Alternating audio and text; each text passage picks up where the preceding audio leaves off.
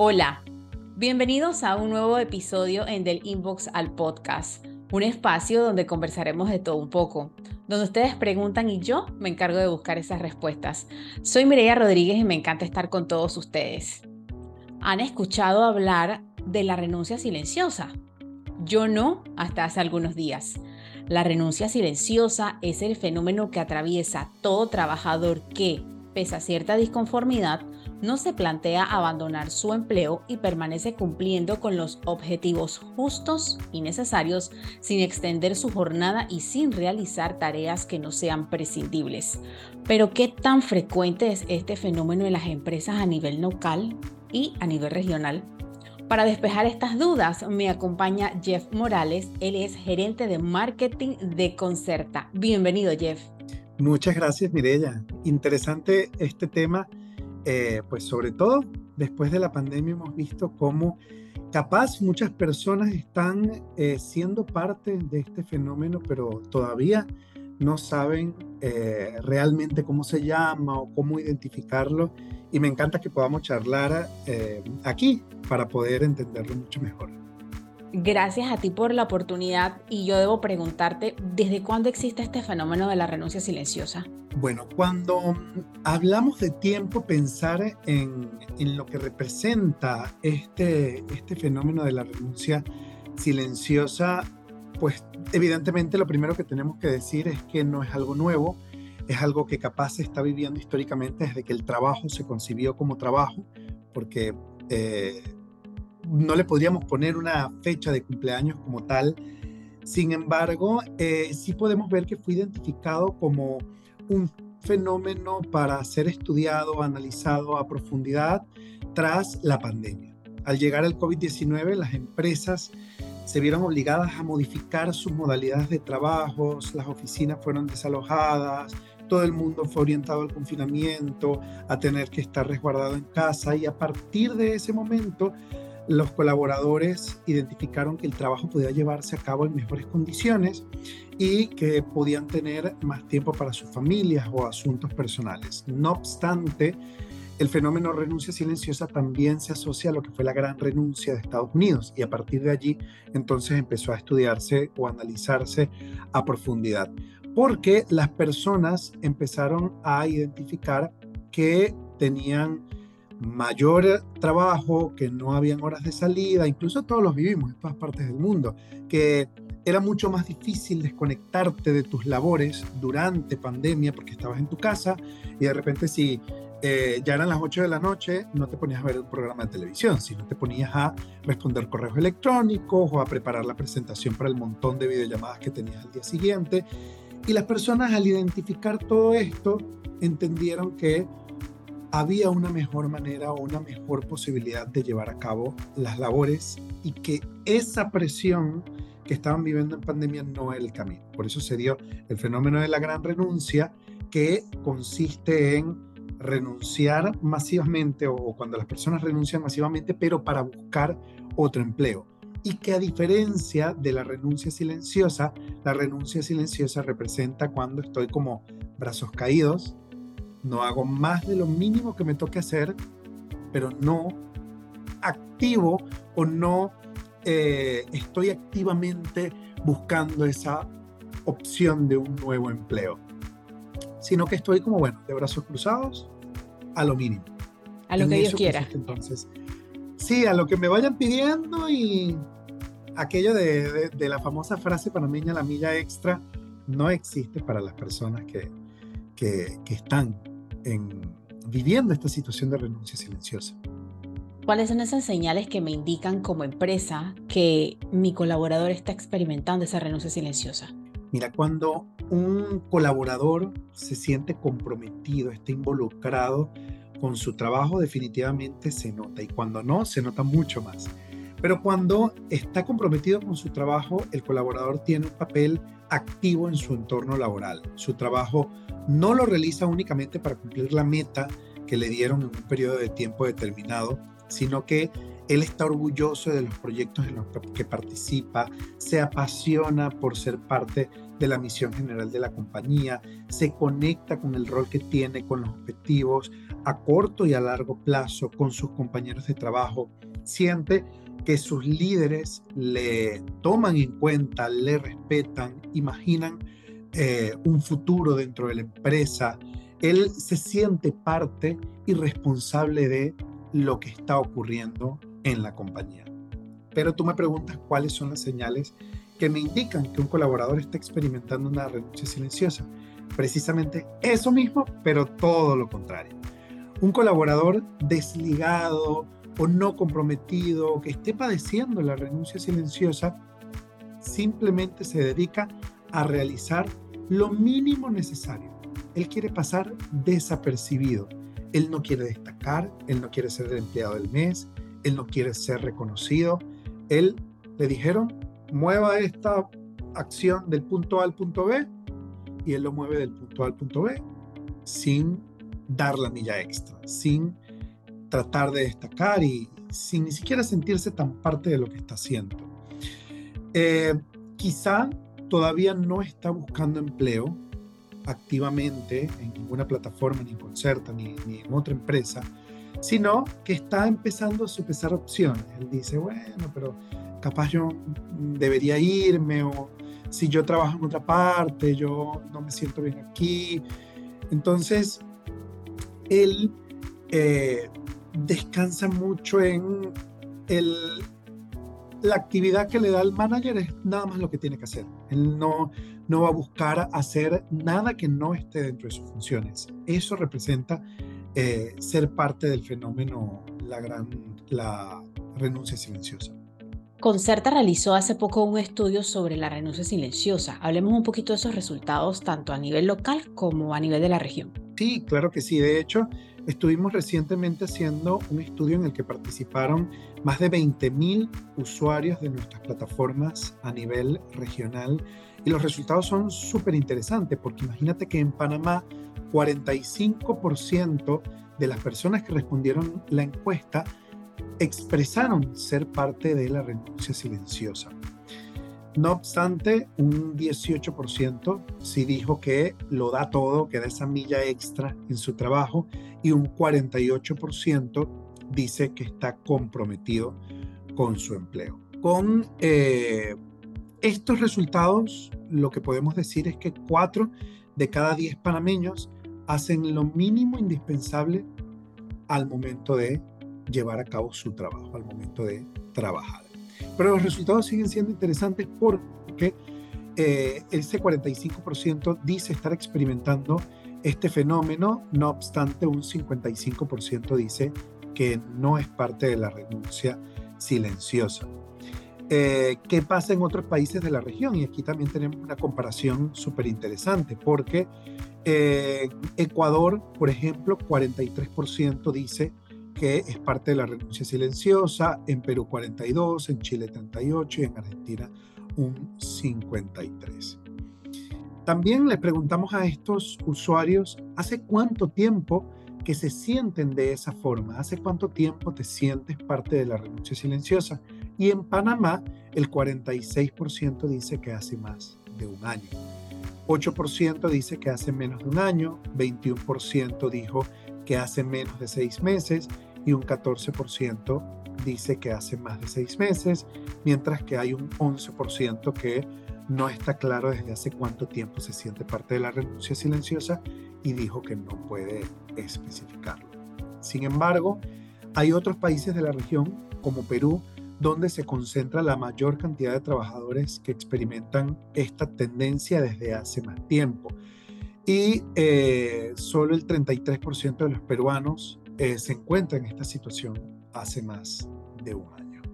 Es interesante esta situación porque también vemos cómo 2022 fue un año en el que comenzamos esta salida de la situación tan crítica de la pandemia y vemos cómo casi la mitad de los encuestados respondió sentirse en la renuncia silenciosa desde hace un año, pero es un factor, y bueno, lo vamos a seguir analizando, pero donde el factor mental, el, factor emocional o el, psicológico tiene mucha influencia porque las personas, eh, obviamente nos vimos todos involucrados en una situación en la que no salíamos de casa, no teníamos interacción social, estábamos muy nerviosos y angustiados por la situación que estaba pasando, no sabíamos qué más venía, dónde íbamos a llegar, o estábamos más cargados de trabajo precisamente por las reestructuraciones de todas las labores que se dieron en los equipos de todas las empresas, que en muchos casos redujeron planillas, pero no la carga de trabajo. Los que se quedaron, se quedaron haciendo su trabajo, más el de al lado, más el del frente, más el de la persona que se sentaba muy cerca. Entonces, vemos cómo todo este tipo de situaciones empieza a convertirse en eh, una emoción que, llega a afectarte también en tu parte profesional o en tu vida profesional, en tu trabajo. Del estudio que ustedes eh, realizaron, hay un dato que me llama la atención y es que eh, 78% de los trabajadores panameños no se sienten motivados dentro de la organización. Entonces, la pregunta que me salta es, ¿qué dejaron de hacer las empresas para motivar a sus colaboradores? ¿Qué cosas están influyendo en que no exista esa motivación? Claro, excelente allí también esta, esta pregunta que, surge porque cuando vemos que los colaboradores no están motivados en, en, la compañía, allí pues hay muchos factores que inciden. Definitivamente los líderes también han tenido un, un cambio muy grande en sus roles porque les tocó asumir la responsabilidad de, de no solo liderar, sino también de remangarse la camisa. Y el líder ahora tiene una nueva cualidad y es que tiene que escuchar mucho más que antes. Tiene que escuchar mucho más que antes, pero todo este cambio organizacional ha originado que muchas veces la comunicación pasó a ser virtual, no presencial. La percepción que pueda tener un líder muchas veces cuando la comunicación es solo virtual y no presencial puede distar mucho porque la tecnología es algo maravilloso. Tenemos para sacarle provecho al máximo, pero hay algo que la tecnología no reemplaza y es esa calidez humana. Claro. Esa sensación, ese... Esa cercanía. esa cercanía de que yo te miro cara a cara y sé, oye, Clelia, algo te está pasando. Ven acá, siéntate, vamos a tomarnos un café, analicémoslo y tú me vas a decir a lo mejor, no, Jeff, es que de verdad, mira, es que estoy pasando por una situación personal que me está afectando y capaz guíame o, o, te doy una especie de coaching como líder para, para sacarte de allí, de donde estés y poder eh, motivarte a que, a que estés también en, en, en, lo que te gusta haciéndolo. Pero también siempre cuando hablamos de motivación no podemos referirnos a la motivación como una responsabilidad única y exclusiva de la empresa. Esto es como una relación. Las dos partes tienen que aportar. Tienen parte y parte.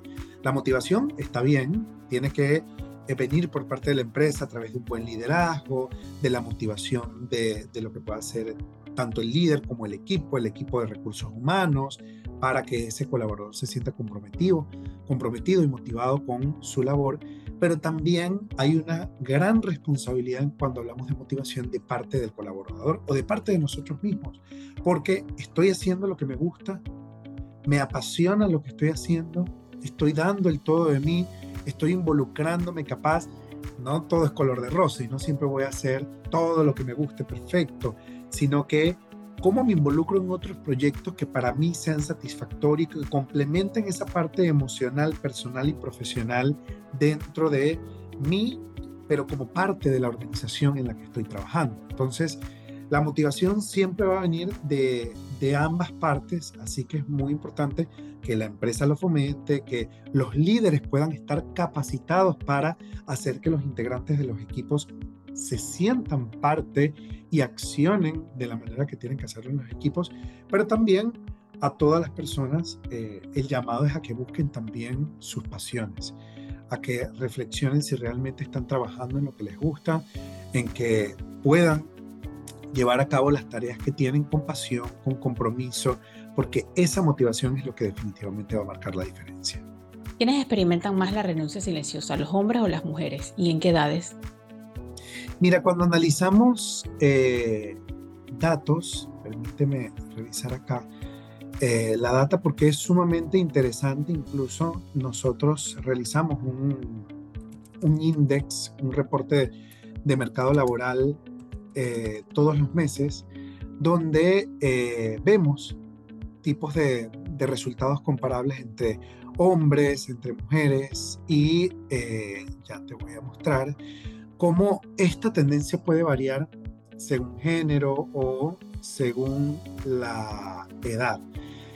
Las personas entre 31 y 40 años, en un 40% fueron los que eh, respondieron que experimentan este fenómeno de renuncia silenciosa.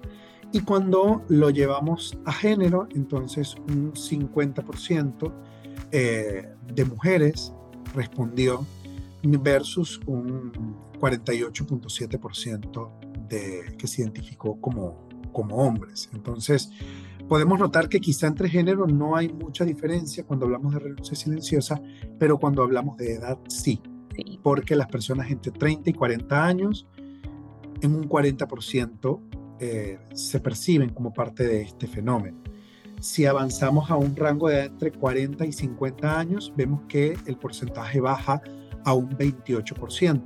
Pero si nos vamos a una generación quizá centennial, millennial, entre 18 y 25, los centennials, solamente un 8% se cree parte de la renuncia silenciosa. Si nos vamos ya un poquito a los millennials, finales de centennials, los que tienen entre 26 y 30 años, solamente un 9.6% dice que es parte de, de esta renuncia silenciosa. Interesantes datos la renuncia silenciosa entonces era menos visible antes de la pandemia. Sí, absolutamente. La pandemia es una, fue una situación muy dura que vivimos para todos, pero que definitivamente nos hizo un llamado a la reflexión en muchos aspectos de nuestras vidas. El trabajo, uno de esos aspectos tan importantes, y definitivamente la visibilidad de este fenómeno surge a partir del segundo año de pandemia, donde se empezó a notar o a identificar este tipo de, fenómeno de renuncia silenciosa. Porque al final yo necesito tener un equilibrio entre mi vida laboral y mi vida personal. Absolutamente, absolutamente. Y como lo conversábamos al inicio, la pandemia eh, para todos representó un momento, para unos, muy duro porque perdieron hasta el empleo, no solo familiares, sino hasta, hasta el empleo y entonces ya el contexto en el que estaba esa persona era algo bien, bien duro y aparte solo y no podías verte con tus amigos y no puedes salir y no puedes y no puedes y no puedes. Pero para el que conservó su empleo representó mayor carga de trabajo, reestructuración y adaptación rápida a cambios inimaginables porque quizá habían operaciones que todavía dábamos un plazo de 5 o 10 años para llevarlo al terreno virtual pero la pandemia nos hizo, hey, ahora todo es virtual, las videoconferencias. Antes planteabas una videoconferencia y tú decías, pero ¿por qué quiero una videoconferencia? Que venga a mi oficina o yo voy a su oficina o nos reunimos, pero nos reunimos presencialmente.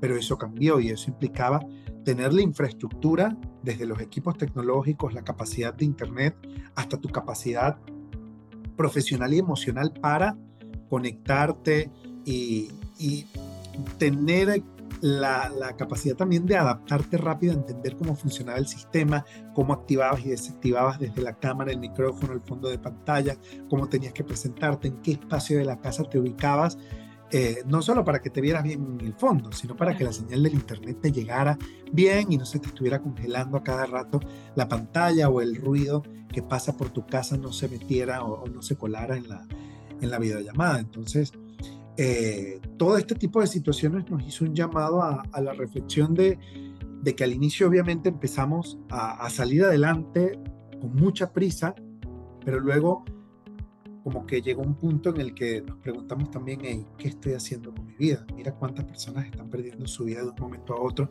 inesperadamente por una pandemia y yo realmente estoy viviendo la, mi vida personal está existiendo o la estoy dejando de lado solo por este ritmo acelerado de, la vida laboral que estoy atravesando. Entonces, si realmente estoy haciendo las cosas que me llenan, que me gustan, que me satisfacen. ¿Qué estoy haciendo? Mucha gente empezó a preguntarse y a reflexionar al respecto y definitivamente eh, hoy día es una prioridad para las personas que están buscando empleo, que tienen un empleo en un altísimo porcentaje, el equilibrio entre esta vida laboral y la vida personal. Porque definitivamente este, este esta pandemia nos invitó a, replantearnos eso. ¿Qué quiero en mi vida? Sí, necesito trabajar, necesito mantenerme, pero quiero hacerlo en algo que me gusta. Quiero trabajar en un empleo que disfrute para que el tiempo que invierta no sea solo estando allí como un ratoncito de laboratorio, haciendo clics en una computadora o, o tecleando, sino también disfrutando lo que hago, donde mi opinión sea valorada, donde mi creatividad, que es uno de los valores o o de los aspectos más valorados hoy día de, los colaboradores o de los talentos, eh, valga la pena. Así que definitivamente sí, eh, la renuncia silenciosa está asociada a ese equilibrio que las personas buscan entre su vida laboral y la vida personal. ¿Cómo la evitamos? ¿Cómo evitar la renuncia silenciosa? Es, es un aspecto en el que primero estamos llamados a la automotivación, a la autorreflexión de si realmente estamos en el empleo que queremos, para el cual estamos preparados, para el cual nos formamos y nos preparamos, porque no solo se trata de, ay, yo quiero ser el gerente general de la compañía. Sí, pero ¿qué representa ser el gerente general? ¿Qué estás haciendo hoy día para capacitarte y para prepararte tanto en lo laboral como en tu experiencia, como en lo, en lo profesional, como en lo académico, para que llegues el día de mañana a ese puesto que trabajas. Entonces, ese sería el, primer punto, prepararte para estar en el trabajo que te gusta. Eso definitivamente, el que trabaja en lo que le gusta, da la milla extra, pero sin que nadie se la pida. Va a estar orgulloso de lo que hace, va a estar comprometido, va a estar haciendo mucho más de la meta que le hayan establecido del objetivo, porque él se siente parte de.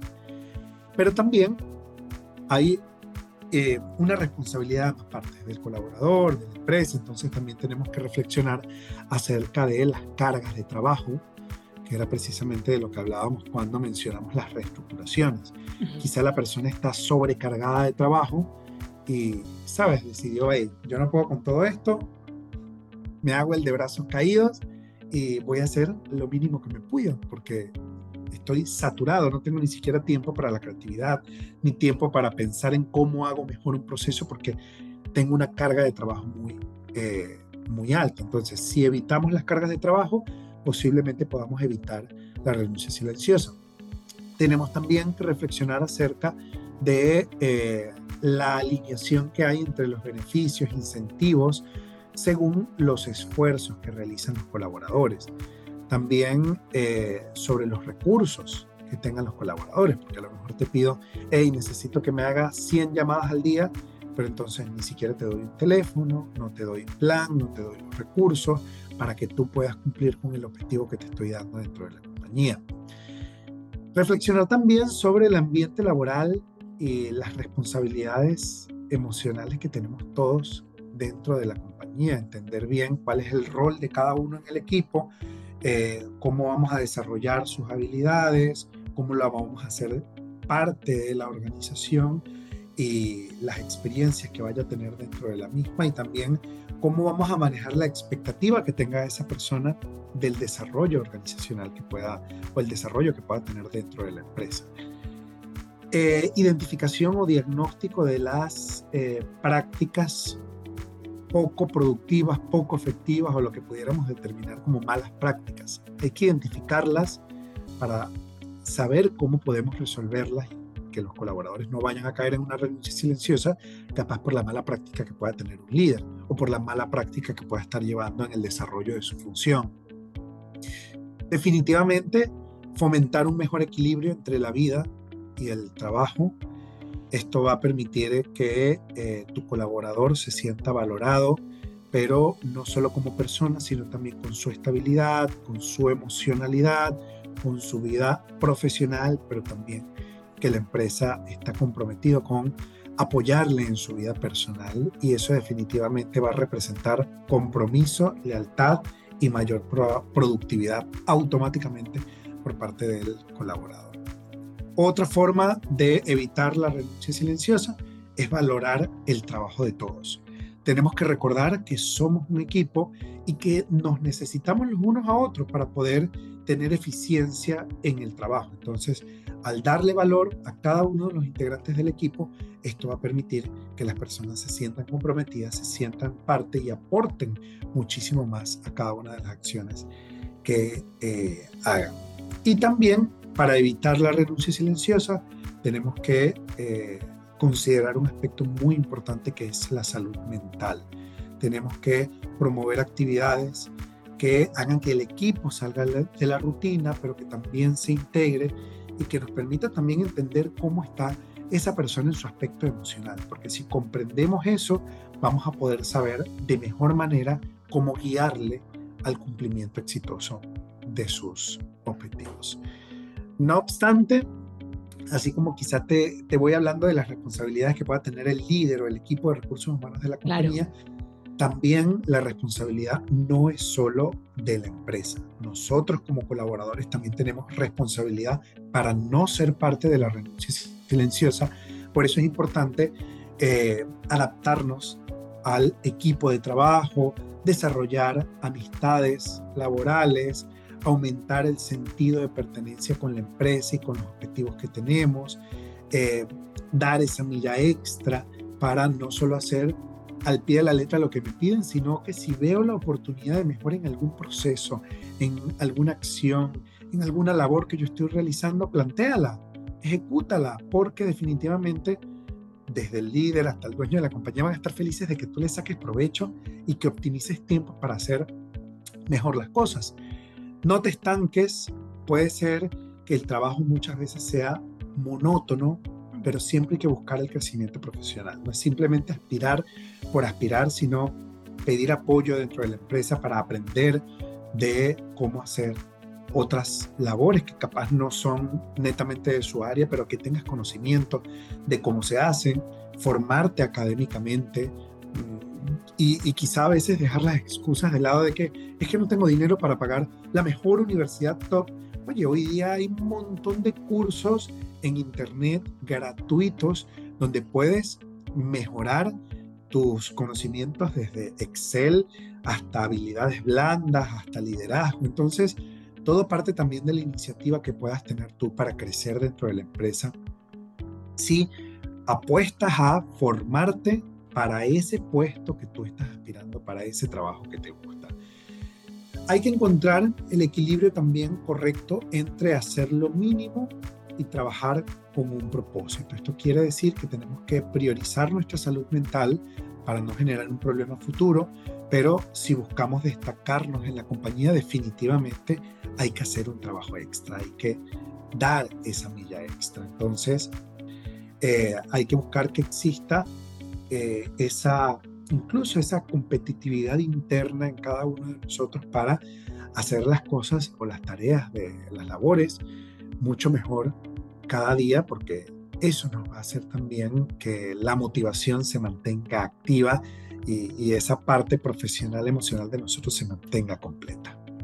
Interesante todo lo que hemos hablado. Yo destacaría dos cosas. La primera, trabajar en aquello que nos llena, que nos satisface, que nos hace felices y tener siempre como prioridad nuestra salud mental.